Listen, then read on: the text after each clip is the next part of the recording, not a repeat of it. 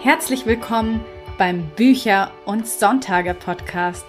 Das sind zwei Dinge, die ohne jeden Zweifel zusammengehören.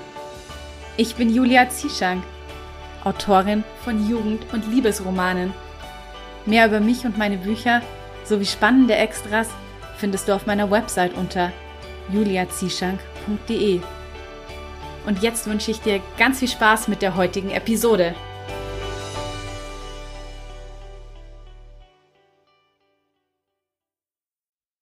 Hallo und herzlich willkommen zu einer neuen Bücher- und Sonntage-Episode im Advent.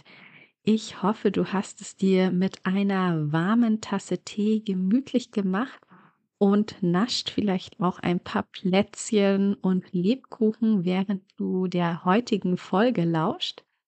Ich freue mich sehr, dass heute Mara Wolf bei mir zu Gast ist, denn Mara habe ich tatsächlich schon sehr früh entdeckt, als damals ihre Mondlichtsaga erschienen ist. Das war 2011.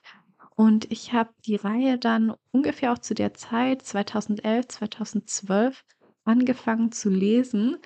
Und seitdem ist sie eine meiner Lieblings-Fantasy-Autoren auf dem deutschsprachigen Markt. Und es ist mir einfach eine große Ehre, dass Mara Wolf heute bei mir im Podcast zu Gast ist und wir über ihre Fantasy-Reihen sprechen und auch darüber, wie episch denn ihre Fantasy-Bücher eigentlich sind. Bevor wir jetzt mit dem Interview loslegen, habe ich noch ein paar coole Ankündigungen. Und zwar wird noch vor Weihnachten Eisphönix als Taschenbuch erscheinen. Ich habe ja die komplette Phoenix-Saga für die Taschenbuch-Neuauflage beim Gedankenreich Verlag komplett überarbeitet. Da sind einige neue Absätze mit dazugekommen. Also insgesamt sind die Bücher alle ein klein wenig dicker geworden, obwohl ich auch ein paar Szenen und Abschnitte rausgekürzt habe. Also meiner Meinung nach lohnt es sich sehr, die überarbeitete Neuauflage sich zu holen. Und die Bücher sind halt auch einfach so wunderschön geworden. Auch Eisphönix hat ein absolutes Traumcover bekommen. Und vor allem die Innengestaltung ist einfach so, so toll. Da sind auch wieder die Original Phoenix Saga Federn drin. Dieses Mal ist die Hauptvignette natürlich eine andere Feder als im dem ersten Band. Das fand ich nämlich auch so cool, weil es sind ja genau drei Federn und für jeden Band haben wir quasi eine andere Feder als Hauptvignette auserkoren. Und die Federn sind ja damals von einer Künstlerin handgezeichnet worden. Das sind also alles Unikate, die es nur in der Phoenix-Saga gibt.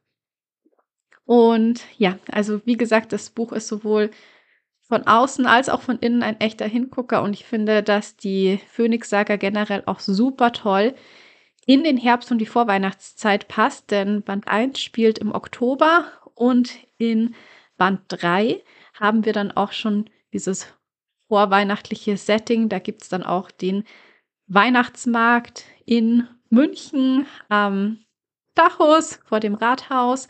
Und ja, es ist einfach der perfekte Zeitpunkt, jetzt die Phoenix-Saga zu lesen.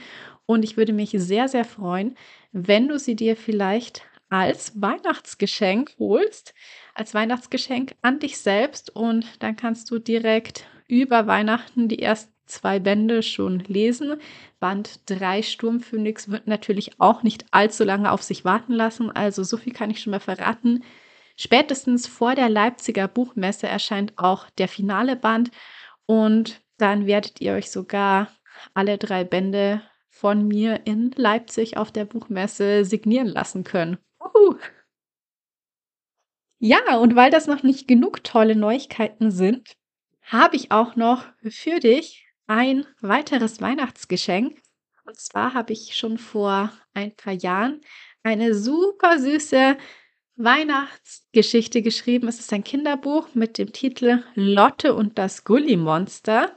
Und ich habe mich jetzt eben entschlossen, die Geschichte als Hörbuch aufzunehmen und die wird auf Patreon veröffentlicht. Das heißt, da erscheint jetzt den ganzen Advent über regelmäßig die einzelnen Kapitel als Hörbuch. Und noch vor Weihnachten erscheint natürlich das finale Kapitel. Und ich hoffe einfach, dass es eine schöne Adventsgeschichte für Groß und Klein ist. Also, falls du Kinder hast, dann kannst du das Hörbuch super mit deinen Kleinen anhören. Die einzelnen Folgen sind alle maximal eine Viertelstunde lang. Das heißt, ja, das passt super, um mit den Kleinen eine Tasse Tee zu trinken und Plätzchen zu essen und dabei dem Abenteuer von Lotte und dem Gully-Monster zu lauschen. Ich finde es wirklich eine super süße Geschichte für Groß und Klein. Es geht darin um Freundschaft und um die Überwindung von Angst und dass manchmal eben alles, was man braucht, ein klein wenig Mut und eine gute Freundin ist. Genau, ich würde mich natürlich sehr freuen, wenn du auf den Link in den Show Notes zur heutigen Episode klickst und dir einmal Lotte und das Gully-Monster anhörst, denn die erste Episode, die kannst du dir auch ohne Mitgliedschaft anhören. Die ist öffentlich und kostenlos zugänglich und da kannst du einfach mal reinhören und dich schon mal so ein bisschen in Weihnachtsstimmung bringen. Und falls es dir zusagt, dann sehen wir uns und hören wir uns auf Patreon wieder. Und ich würde mich natürlich riesig freuen, wenn du dir meine kleine Adventsgeschichte nicht entgehen lässt und auf Patreon natürlich dann auch noch die ganzen vielen anderen Extras und Boni mitnimmst. Also auf Patreon, da gibt es so unglaublich viele tolle Extras über Kurzgeschichten und das komplette Hörbuch von Die Ordnungszahl der Liebe bis hin zu Bonusinterviews mit Gästen aus dem Bücher- und Sonntage-Podcast. Und das Beste ist, die Mitgliedschaft ist auch monatlich kündbar. Das heißt, du kannst es jetzt auch einfach nur mal für den Dezember ausprobieren. Das ist schon ab 5 Euro möglich. Das ist günstiger als der Pumpkin Spice Latte, den wir alle so gerne im Herbst trinken. Und ja, dann kannst du dir einfach diese ganzen Extras jetzt im Dezember als kleines Weihnachtsgeschenk mitnehmen auf Patreon. Und wie gesagt, die Mitgliedschaft ist dann jederzeit monatlich kündbar. Das ist also alles ganz flexibel, so wie es für dich und dein Budget am besten passt. Und damit genug der einleitenden Worte. Ich wünsche dir jetzt ganz viel Spaß mit dem Interview mit Mara Wolf. Hallo Mara, herzlich willkommen bei Bücher und Sonntage. Hallo, ich freue mich. Wir sprechen ja heute darüber, wie man epische Fantasy reinschreibt und du bist ja auch bekannt für deine Fantasy-Epen. Was verbindest du denn mit dem Wort episch und wie episch würdest du sagen, sind deine Fantasy-Reihen? Also tatsächlich hätte ich jetzt ähm, selbst, wahrscheinlich als ich anfing zu schreiben, niemals gesagt, ich äh, schreibe epische Fantasy rein, ähm, weil man als Autor das natürlich selbst immer ein bisschen anders sieht, denke ich. Ursprünglich habe ich ja angefangen halt eben, also das Romantasy ist ja nicht per se irgendwie episch, ne, weil wir ja eigentlich äh, keine direkt neuen Welten erschaffen, so wie es beim High Fantasy ist. Da würde ich immer eher sagen, okay, das sind Epen. Aber was verbinde ich mit dem Wort episch? Ähm, es soll schon ähm, den, den Leser sozusagen in diese Welt ziehen. Und ich glaube, dass, wenn, wenn einem das als Autor gelingt, dass sozusagen der Leser äh, diese Welt auch nicht mehr verlassen möchte, egal ob es jetzt High Fantasy oder eben Romantasy ist, dann ist es wahrscheinlich schon irgendwie episch. Ja, das stimmt. Das ist ja immer das Wichtigste, die Leser an den Bann ziehen, dass sie das Buch nicht mehr aus der Hand legen können. Ganz genau. Hm. Wie entwickelst du denn deine Reihen? Also wie gehst du da so vor beim Plotten? Hast du so einen großen Handlungsbogen, der sich quasi über die gesamte Reihe zieht und dann mehrere kleine für jedes Jetzt. einzelne Buch? Ähm, ich bin da tatsächlich relativ unstrukturiert. Das ist ja eine Frage, die mir ganz, ganz oft gestellt wird. Ähm, ich habe eine Idee und dann entwickle ich die so eine Weile in meinem Kopf bevor ich dann überhaupt anfange, mir Notizen zu machen, weil ich immer sage, okay, wenn die Idee bleibt, dann ist sie gut genug. Wenn ich sie nach zwei, drei Tagen wieder vergessen habe oder sie aus meinem Fokus gerät, dann war sie halt eben auch nicht gut genug. Dann wandert sie weiter zu jemandem anders, der äh, die Idee gerne für sich äh, verwenden möchte. Ähm, dann schreibe ich erstmal so meistens ein paar Szenen, irgendwas, was mir so einfällt. Das, was mir halt eben so begegnet. Da bin ich auch noch total unstrukturiert. Ich bin sowieso den meisten Schreibprozess über relativ unstrukturiert. Ich habe also keine großen Entwicklungszyklen oder so. Ich plotte sozusagen beim Schreiben. Ich fange dann irgendwann an. Ähm, sortiere meine paar Notizen, die ich da gemacht habe, gucke, ob ich die Szenen, die ich geschrieben habe, tatsächlich verwenden kann. Und dann fange ich an, schreibe den Anfang vom Teil 1, dann schreibe ich das Ende vom Teil 1, dann schreibe ich den Anfang vom Teil 2, manchmal schon das Ende vom Teil 3. Ob ich das dann jemals verwende, ist jetzt mal dahingestellt, aber so schreibe ich halt eben mich in die Geschichte rein. Und erst, wenn ich in der Geschichte sozusagen angekommen bin, wenn ich mich mit den Protagonisten, mit der Szenerie, äh, mit dem Weltenbau wohlfühle, dann fange ich irgendwann an, halt eben das Buch richtig zu schreiben, in Anführungsstrichen. Dann setze ich halt eben nochmal von Anfang an an und schreibe dann hintereinander weg den ersten Teil, logischerweise. Ähm, was ich meistens während dieser Rohfassung auslasse, sind die Kampfszenen. Ich schreibe recht ungern Kampfszenen. Ähm, und die muss ich dann halt eben dann meistens nach dem Lektorat, wenn dann sozusagen die Grundstruktur der Story steht und ich dann sowieso nochmal alles überarbeite, ähm, dann füge ich die ein. Und ich überarbeite sowieso ständig im Grunde. Ich fange ganz oft wieder am Anfang an, bestimmt, keine Ahnung, zehnmal, zwanzigmal, bis ich dann mich mit der Geschichte wohlfühle und denke, okay, so kann ich sie dann auch auf die Welt loslassen. Das heißt, dir kommen dann auch die meisten Ideen wahrscheinlich erst beim Schreiben.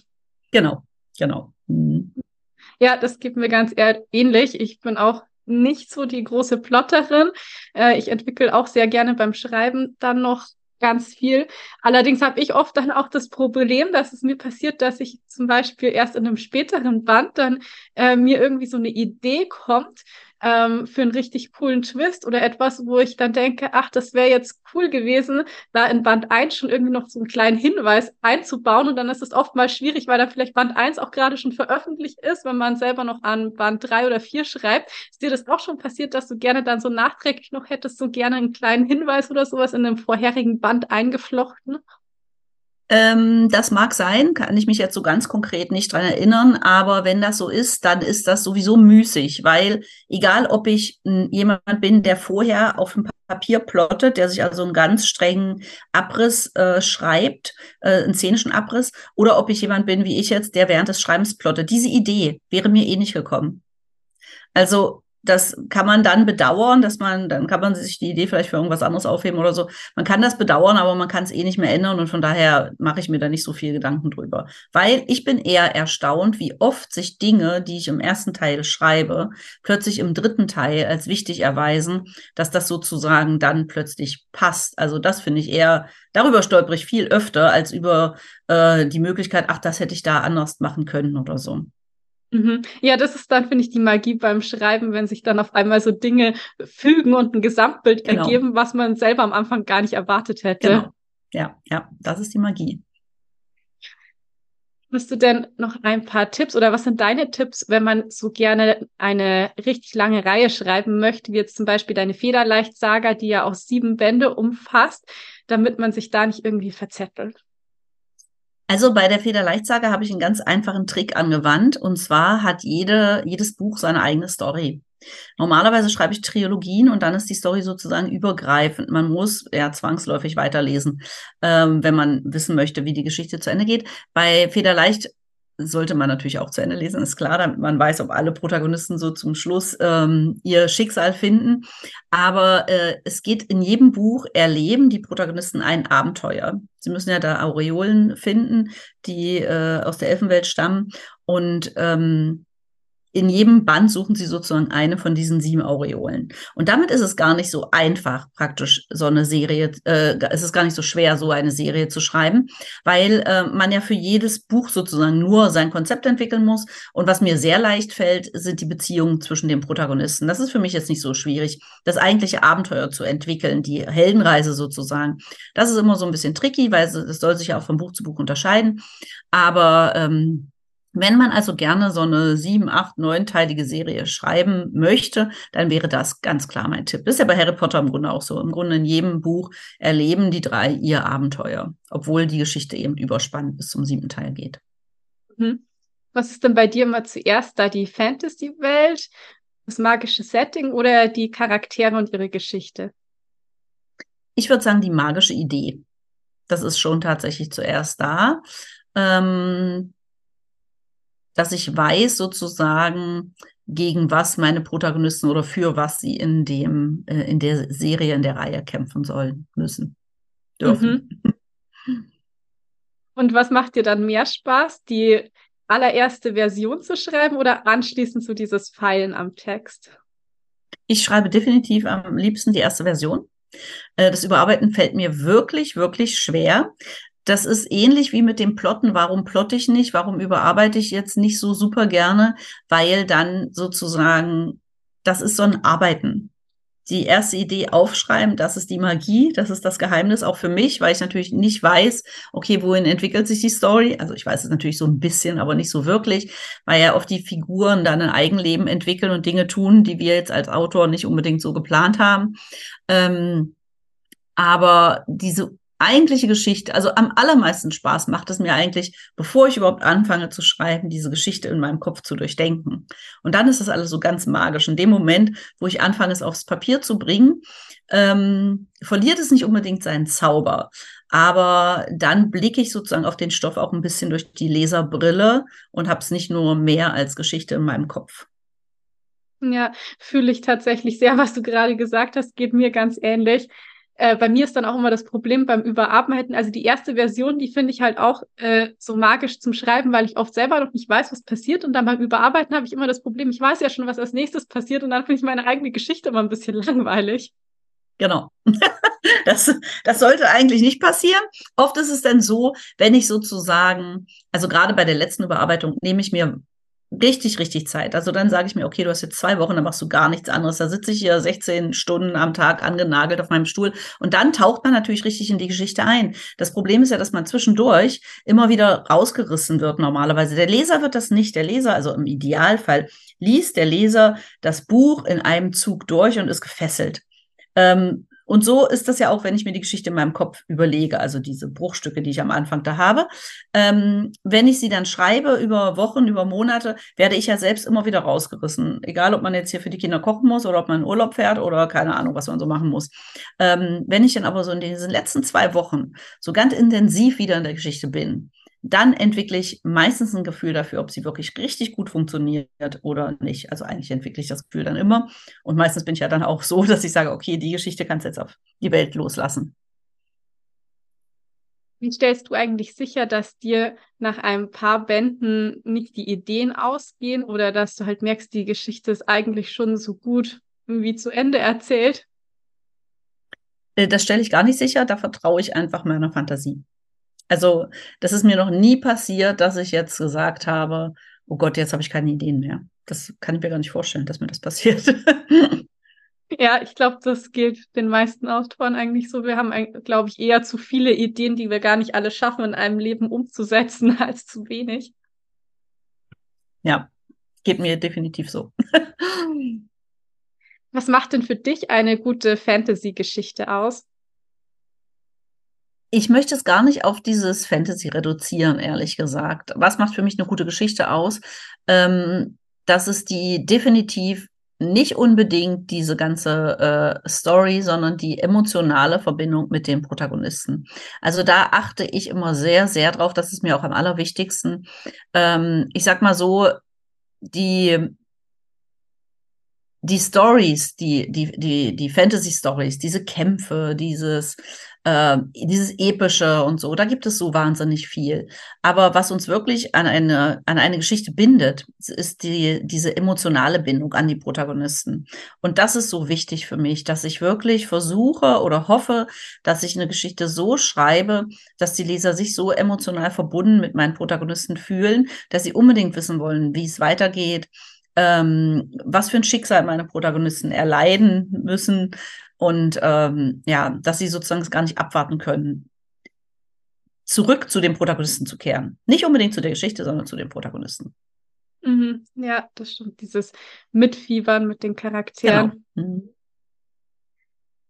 Mhm. mhm. Was mich noch total interessieren würde, ist, wie du eigentlich deine lange Reihen organisierst. Also gerade bei so Serien muss man sich ja auch unglaublich viele Details merken, damit man ja einfach so eine Kleinigkeit nicht vergisst, die man vielleicht mal in einem Vorband erwähnt hat. Hast du da extra irgendwelche Listen, wo du dir das alles notierst oder eine App, in der du deine ja, Details aufschreibst? Nee, das habe ich leider nicht. Ähm, brauchte ich bisher auch noch nicht. Es mag sein, dass ich ab und zu mal so eine Kleinigkeit vergesse. Mit dieser Lücke lebe ich einfach. Also ich bin sicherlich überhaupt nicht perfektionistisch. Ähm, ich habe dafür keine Struktur. Ich habe es natürlich versucht, aber ähm, schaffe ich irgendwie nicht. Meistens höre ich nochmal meine Hörbücher dann. Das ist ganz hilfreich. Und dann fällt mir nochmal oft was auf, wo ich denke, ah, okay, das hast du da so und so gesagt oder das hat der und der gesehen. Dü -dü -dü. Ähm, wie gesagt, ich bin relativ unstrukturiert in meinem Schreiben, auch über diese Serien. Ich vertraue da sehr meinem Gedächtnis, ehrlich gesagt, meinen Testlesern.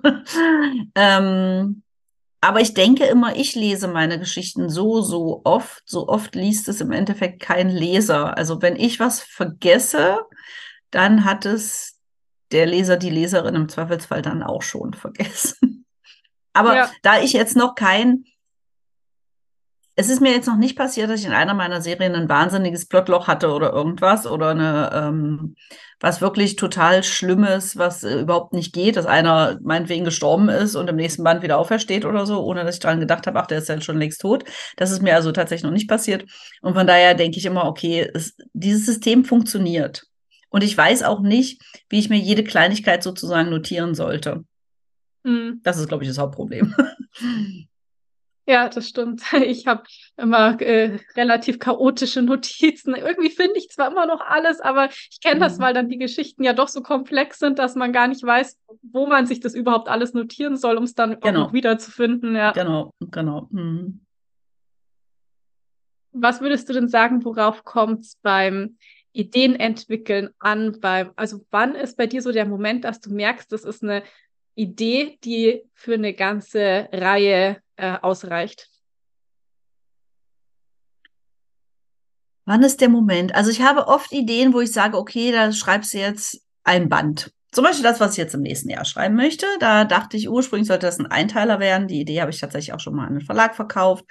Und dann denkt man, okay, vielleicht wird es ein Zweiteiler. Und also das entwickelt sich ehrlich gesagt auch erst mit der Geschichte. Ich mache mir da nicht so viele Sorgen, dass mir irgendwann sozusagen die Ideen ausgehen, weil meistens, wenn ich anfange zu schreiben, dann äh, kommen mir so viele Ideen für diese Geschichte, dass es dann zum Schluss doch wieder eine Trilogie wird. Und wenn ich jetzt das mal vergleiche mit der Federleichtsage, ich habe ja vorhin schon erklärt, was der Unterschied zwischen meinen Trilogien und dieser siebenteiligen Serie ist.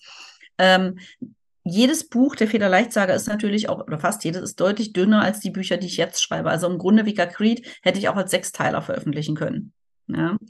Ähm, ich hätte jetzt sogar, ich hadere tatsächlich bei dem letzten Band ein bisschen mit mir, weil ich denke, ach, da hättest du eigentlich noch einen vierten Teil draus machen können, weil ich jetzt noch so viele Ideen zu dieser Geschichte habe.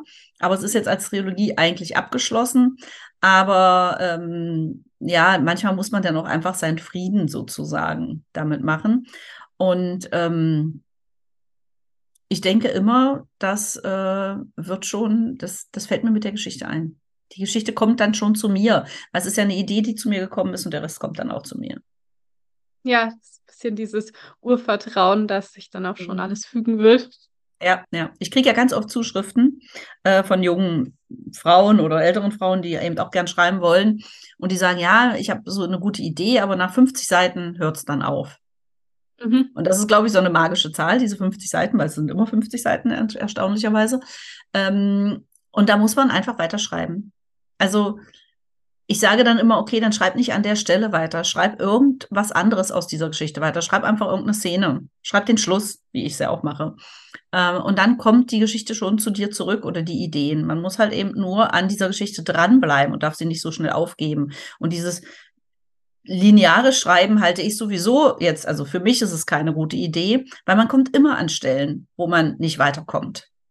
Und da muss man die eben loslassen, diese Stelle, und eine andere Stelle schreiben. Mhm. Das finde ich jetzt spannend. Das heißt, du schreibst den Schluss schon immer relativ früh ja. am Anfang der Geschichte. Ja, ich habe ähm, einmal eine Geschichte geschrieben, und zwar war das Federleicht Teil 3, weiß ich noch ganz genau. Da hatte ich keinen Schluss. Und dann schrieb ich da so vor mir her, ich drehte mich da so ein bisschen so im Kreis und bis mir klar wurde, ich sagte, du brauchst ein Ziel, wo du hinschreibst. Das war ja noch relativ mhm. am Anfang. Gut, da hatte ich auch schon ganz schön viele Bücher geschrieben. Ähm, das war ja dann schon mein neuntes Buch, aber da war das das allererste Mal, dass ich für ein Buch kein Ende hatte. Und da ist mir das aufgefallen, dass ich ein Ende brauche. Und darum schreibe ich das Ende sehr, sehr früh. Das Ende fällt mir meistens auch schon mit dem Anfang ein. Also von einem Band. Ne? Mhm. Mhm. Ja, das ist bei mir ähnlich. Ich habe oft eben diesen Anfangspunkt und ich weiß, wo ich hin möchte und dann so der genau. Weg dazwischen ist die Überraschung. Genau, genau. Aber wenn man diesen Punkt nicht hat, wo man hin möchte, das ist ja, also, da kann man jetzt zwar immer sagen, okay, der Weg ist das Ziel, aber man braucht tatsächlich auch ein Ziel. ja. Wie ist es dann bei dir mit dem ersten Satz? Bleibt das auch immer der erste Satz oder nee. veränderst du da oft noch den Einstieg? Den verändere ich oft noch. Manchmal bleibt sicherlich, aber ganz oft verändere ich das. Mhm. Und manchmal denke ich dann zum Schluss, hättest du es mal so gelassen, wie es am Anfang war. ja, das ist dann, wenn man ins Verschlimmbessern kommt. Mhm. ähm, wie sieht denn dein Schreib- und beziehungsweise Veröffentlichungsprozess aus? Also wie viele Teile einer Reihe hast du meist schon fertig geschrieben, wenn dann der erste Band erscheint? Den ersten. Ach so, wirklich, das ist dann ja. so knapp getaktet, okay. Ja, ja. Also natürlich schreibe ich dann, also jetzt ist es ja so, dadurch, dass ich ja jetzt im, im Self-Publishing veröffentliche mhm. und äh, ich meine Bücher auch selber drucken lasse und meine Hörbücher produzieren lasse, äh, ist es zwar so, okay, mein E-Book ist fertig, das könnte ich rein theoretisch veröffentlichen, aber ich will ja, dass alles zusammen rauskommt. Das Audiobuch, äh, das äh, Print und das E-Book. Also habe ich zwischendurch mindestens acht Wochen zwischen Fertigstellung und Auslieferung und Veröffentlichung, wo ich natürlich dann schon am zweiten Teil oder am dritten schreibe, das ist klar. Weil das muss ich natürlich, also diese acht Wochen oder zehn Wochen sind es manchmal auch, muss ich natürlich in meinem Kopf immer schon mit einberechnen nach hinten raus, wenn ich meinen Plan mache, wann fange ich an zu schreiben, wann gehe ich ins erste Lektorat, wann gebe ich es meinen Testlesern, wann muss es ins Korrektorat, wann muss es in den Buchsatz. Da mache ich schon einen relativ strengen Zeitplan und äh, da muss ich mich auch dran halten. Aber danach richtet sich dann auch sozusagen, wann jetzt ähm, ich was fertig habe. Also ich muss jetzt im Grunde, ich will im nächsten Jahr im Juni den ersten Teil meiner neuen Serie veröffentlichen. Dann weiß ich ja jetzt schon, okay, das muss Anfang Mai, Ende April ungefähr in den Druck. Und im März habe ich ähm, meinen Lektoratstermin. Ich muss jetzt also eigentlich anfangen zu schreiben, mhm. damit ich das heißt, den Zeitplan einhalte. Das heißt, du machst dann auch ähm, mit beim National Novel Writing Month? Nee, eigentlich nicht. also ich will immer, aber äh, ich bin noch am Aufräumen meines äh, Chaoses nach dem äh, nach Vika Creed, weil da, die drei Bände habe ich ja nun alle in einem Jahr veröffentlicht und das war schon sehr sehr sportlich. Das würde ich jetzt auch nicht nochmal machen. Ähm, und da muss ich jetzt hier erstmal noch ganz viel sortieren. Mein Schreibtisch ist immer noch ein riesen Chaos, aber das meiste habe ich jetzt schon abgearbeitet, was so angefallen ist. Ähm, ich muss natürlich die Veröffentlichung für den dritten Teil vorbereiten. Ähm, ein bisschen mehr Werbung machen und so weiter. Ich mache jetzt noch eine Buchbox zu Weihnachten für meine Hexenschwestern-Saga und was noch alles so anfällt. Auslandsverträge, Steuern, alles, was man so permanent hat. Coverentwicklung für den nächsten Teil, Klappentext schreiben, also nicht für den nächsten Teil, sondern für meine neue Serie und so weiter und so fort. Das muss ich ja alles parallel immer machen. Und ähm, ja, da bin ich noch mit beschäftigt, aber ich fange bald an zu schreiben. Wie strukturierst du denn dann deinen Tag? Ist es so, dass du dir den Vormittag frei hältst für die Kreativarbeit und dann am Nachmittag die ganzen organisatorischen Dinge erledigst oder andersrum? Das ist äh, bei mir genauso. Ähm, unorganisiert wie mein Schreibprozess. Ähm, ich mache ganz viel so zwischendurch. Ich schreibe halt eben ein paar Seiten, dann schreibe ich eine Mail, dann, also ich würde es gern anders machen, aber das ist so mein, äh, einfach so, wie es mir, wie ich am besten zurechtkomme. Ne? Immer wenn ich mal eine kleine Pause mache, dann schreibe ich eine Mail, dann kümmere ich mich um dies, kümmere mich um jenes, ähm, quatsch mit meiner Coverdesignerin, mache einen Podcast.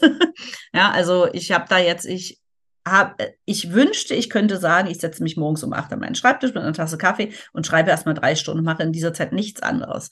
Aber so funktioniere ich halt eben nicht. Ich muss immer zwischendurch mal noch was anderes machen, damit mir diese ganzen Kleinigkeiten, die ich ja als Self-Publisherin logischerweise zu tun habe, ich kann ja nichts an irgendjemanden abgeben, äh, damit ich die auch ein bisschen aus dem Kopf habe. Und wenn ich dann einen freien Kopf habe, dann kann ich viel besser schreiben.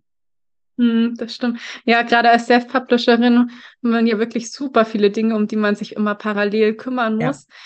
Ja. Ähm, ja, gerade du hast ja eben auch schon gesagt, du machst Buchboxen. Was sind denn so deine Tipps noch zum Vermarkten einer Serie? Ähm, ich habe eigentlich überhaupt gar keine festen Tipps. Ich schwöre ja auf Leserbindung und auf den Aufbau einer stabilen Leserschaft. Das ist das, was ich im Grunde seit ähm, nunmehr zwölf Jahren mache. Ich schreibe sehr konsequent, das ist eigentlich mein Haupttipp. Ich verzettele mich nicht in irgendwelchen Genres. Ähm, ich denke, ich habe es ganz gut geschafft, eine Marke zu etablieren, so dass ich mich überhaupt nicht auf eine Serie so unbedingt fokussiere. Natürlich, wenn ich jetzt eine frische rausgebracht habe, dann mache ich da schon ein bisschen für mehr, mehr Marketing dafür. Ähm, aber ich mache zum Beispiel überhaupt gar keine bezahlte Werbung. Das halte ich jetzt für mich jetzt für unsinnig oder es hat nicht funktioniert oder ich kann es einfach nicht oder was weiß ich. Ähm, ich glaube fest an Empfehlungsmanagement, äh, an Leserbindung, an das Mitnehmen meiner Leser, auch ein bisschen zu schauen, okay, was mögen sie, wie funktioniert der Markt, was gibt es Neues, was für neue Themen sind interessant. Also ich habe am Anfang, die Mondlichtsaga war ja so ganz klassische Romantasy mit einer 17-jährigen Protagonistin im Highschool-Setting etc. Das ist natürlich alles heute erwachsener. Ähm, und da schaue ich halt eben schon, ähm, was mag ich logischerweise, was mögen meine Leser. Und das ist für mich viel wichtiger als irgendein Wahnsinnsmarketing. Und damit bin ich jetzt gut gefahren. Ob das heute noch so funktioniert, das weiß ich natürlich nicht, aber ich glaube da immer noch dran, dass Leser doch sehr treu sind. Ja, das denke ich auch. Also wenn man, also bei mir ist es auch so, wenn ich jemanden gefunden habe, den ich gut finde, dann lese ich halt meistens nicht nur eine Reihe, sondern schon genau. mehrere. Aber es ist mhm. krass, weil du gerade gesagt hast, es ist schon zwölf Jahre her mit der Mondlichtsaga, weil das war tatsächlich auch meine allererste Reihe, die ich von dir gelesen habe. Und jetzt ist mir gerade wieder klar geworden, wie lange das schon her ist. ja, ja, ja, ja. Jetzt genau zwölf Jahre, also am 18. Oktober 2011 habe ich das Buch veröffentlicht, den ersten Teil. Wow, ja. Und ja, da hat ja. sich ja wirklich auch bei dir dann dein, kann man schon sagen, dein ganzes Leben durch diese Reihe verändert. Ja, kann man so sagen, ja. ja, das äh, stimmt wohl. Mhm. Damit ja. fing alles an. Ja. Ja, das stimmt. Ähm, ja, und seitdem sind dir die Ideen nicht mehr ausgegangen. Nee, das äh, finde ich auch erstaunlich. Also ich war überhaupt nie, äh, ich glaube, ich bin eher ein strukturierter, organisierter Typ, jetzt weniger der romantische, ähm, äh, fantastische Typ sozusagen. Aber ich habe natürlich immer wahnsinnig viel gelesen. Also ich, das Bücher waren schon immer sozusagen mein Safe Place. Und äh, vielleicht ist es darum gar nicht so verwunderlich, dass ich im Endeffekt irgendwann doch auch angefangen habe, ich war ja schon 37, ähm, Bücher zu schreiben. Vielleicht ja. ist es gar nicht so verwunderlich, aber dass ich das natürlich mit solcher Leidenschaft und so lange mache, das hätte ich mir sicherlich bei der Mondlichtsaga auch nicht vorstellen können. Mhm. Könntest du dir auch vorstellen, noch in andere Genre einzutauchen oder ist jetzt Fantasy das, wo du sagst, damit wirst du auf jeden Fall alt werden? Also ich schreibe ja unter einem anderen Pseudonym äh, auch äh, Romance, also Liebesgeschichten. Äh, das, was früher so Chiclet war, was heute Romcoms sind. Und habe tatsächlich auch zwei New Adult-Titel geschrieben, allerdings 2017, 2018, da war das Genre ja noch gerade so am Anfang. Ähm, ich überlege gerade, ob ich das alles nochmal unter meinem, als Mara Wolf sozusagen veröffentliche, dass ich sozusagen alles zusammenführe. Grundsätzlich äh, habe ich aber ein bisschen äh, Sorge damit, äh, Genre zu vermischen, tatsächlich unter einem Pseudonym. Ich habe ja viele Kollegen, die auch mit mir angefangen haben, viele, die sich so verzettelt haben, weil sie einfach gesagt haben, oh, ich will mal das, ich will mal das, ich will mal das schreiben. Das verwässert logischerweise immer eine Marke. Ähm, und darum bin ich mir gar nicht so sicher, ob das so klug ist. Aber ich bin da so ein bisschen noch unschlüssig, wie ich es jetzt am besten mache, weil natürlich ich schon glaube, dass jetzt sozusagen mein Standing am Markt groß genug ist, dass ich sozusagen das auch riskieren könnte. Aber wissen tue ich es halt eben nicht. Gut, jetzt sind es alte Titel, die würde ich einfach nochmal als Marabel veröffentlichen, damit man sie auch findet, weil viele Leser wissen das halt eben tatsächlich nicht. Und die Romance und Romance Fantasy Leser überschneiden sich ja auch sehr oft. Also man könnte es jetzt schon wahrscheinlich riskieren, aber ich bin noch am struggeln. Mm, ja, ist auf jeden Fall immer eine schwere Entscheidung mit ähm, Pseudonym oder nicht. Genau. Aber Fakt ist, ich habe natürlich auch im Romance-Bereich ganz viele Ideen. Ähm, fast noch mehr als im Fantasy-Bereich, aber ähm, ich muss es halt eben schreiben und meine Zeit ist ja logischerweise auch begrenzt. Mm, stimmt. Ja, wie, wenn du dann deine Romance-Titel geschrieben hast, wie ging es dir dann dabei? Fandest du das einfacher im Vergleich zu Fantasy, weil man sich weniger Gedanken über das Worldbuilding machen muss? Also, ähm, ich möchte jetzt immer nicht unbedingt sagen, dass es einfacher ist, weil die Kollegen, die halt eben Romans schreiben, machen sich da natürlich auch wahnsinnig viel Gedanken drüber und über ihre Ideen, über die Stories, über das Setting, über ihre ähm, Protagonisten. Aber für mich ist es schon einfacher. Also es fließt einfach viel schöner. Wäre es genauso erfolgreich? Ist jetzt so ein bisschen die Frage, das weiß man ja nicht. Aber ähm, es, ja, man braucht halt eben diese ganze fantastische Welt, diese Kampfszenen, das braucht man halt eben alles nicht. Wir brauchen nur in unserer eigenen Welt zu suchen nach diesen Themen und nach den Verwicklungen. Und für mich ist es schon einfacher, ja. Und die Bücher müssen auch nicht so dick sein. ja, also da kann man doch mit deutlich weniger Wörtern eine Geschichte erzählen. Ja. Hm, ja, das stimmt. Man muss eben dann ja doch nicht so viel erstmal aufbauen mit der ganzen, mit den magischen Regeln und das nimmt Genau. ja auch immer viel Umfang in einem Buch weg. Genau. Mhm. Ja. Ähm, jetzt zum Schluss noch die Frage, wo finden interessierte Hörerinnen und Hörer dich denn überall im Internet und auf Social Media? Na, ich habe einen Instagram-Kanal, ich habe einen Facebook-Kanal, ich habe einen TikTok-Kanal, ich habe eine Website mit Newsletter. Ähm, ich habe, was habe ich noch? Ja, das war es, glaube ich. Also da kann man mich überall finden und besuchen und äh, schauen, was ich so mache. Ähm, ja, ich glaube, damit habe ich jetzt alle Kanäle fast bedient. Ich bin nicht bei Twitter und ja, bei Pinterest habe ich noch Boards, aber die sind sehr unstrukturiert. Ich packe auf jeden Fall die Links alle in die Shownotes zur heutigen Episode. Und dann hätte ich nur noch die Abschlussfrage an dich, die ich all meinen Gästen stelle. Und zwar, wie sieht denn für dich ein perfekter Sonntag aus? Ein perfekter Sonntag. Ähm, ja, morgens schön früh aufstehen, Tasse Kaffee trinken, lesen. Irgendwann wird meine Familie wach, dann ähm, frühstücken wir zusammen. Und der perfekte Sonntag wäre, wenn ich dann nichts zu tun hätte und einfach nur schreiben könnte.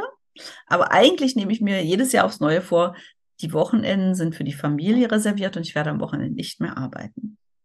Das gelingt mir nicht immer, aber ich hoffe jetzt mal auf 2024. Ja, das ist doch ein schöner Vorsatz fürs neue Jahr. Ja. Dann vielen Dank, dass du dir die Zeit genommen hast und so tolle Einblicke in deinen Schreibprozess mit mir und den HörerInnen geteilt hast. Ja, ich danke dir fürs Einladen und für die schönen Fragen. Sehr gerne. Und nun folgt eine kleine Hörprobe aus Lotte und das Gullimonster von Julia Zieschank. Lotte und ihre Mama nahmen für den Nachhauseweg immer eine kleine Seitenstraße, die als Abkürzung diente und die nicht weit von ihrem Zuhause entfernt lag. Die Gasse war schmal und nur für Fußgänger gedacht. Eine einzelne Laterne spendete spärliches Licht, da es aber noch nicht ganz finster war, fürchtete sich Lotte nicht. Ungefähr bei der Hälfte der Gasse vernahm Lotte seltsame Geräusche. Eine Art Ächzen und Stöhnen, das immer lauter wurde, je mehr sie sich dem Gullideckel näherten. Hörst du das? flüsterte Lotte.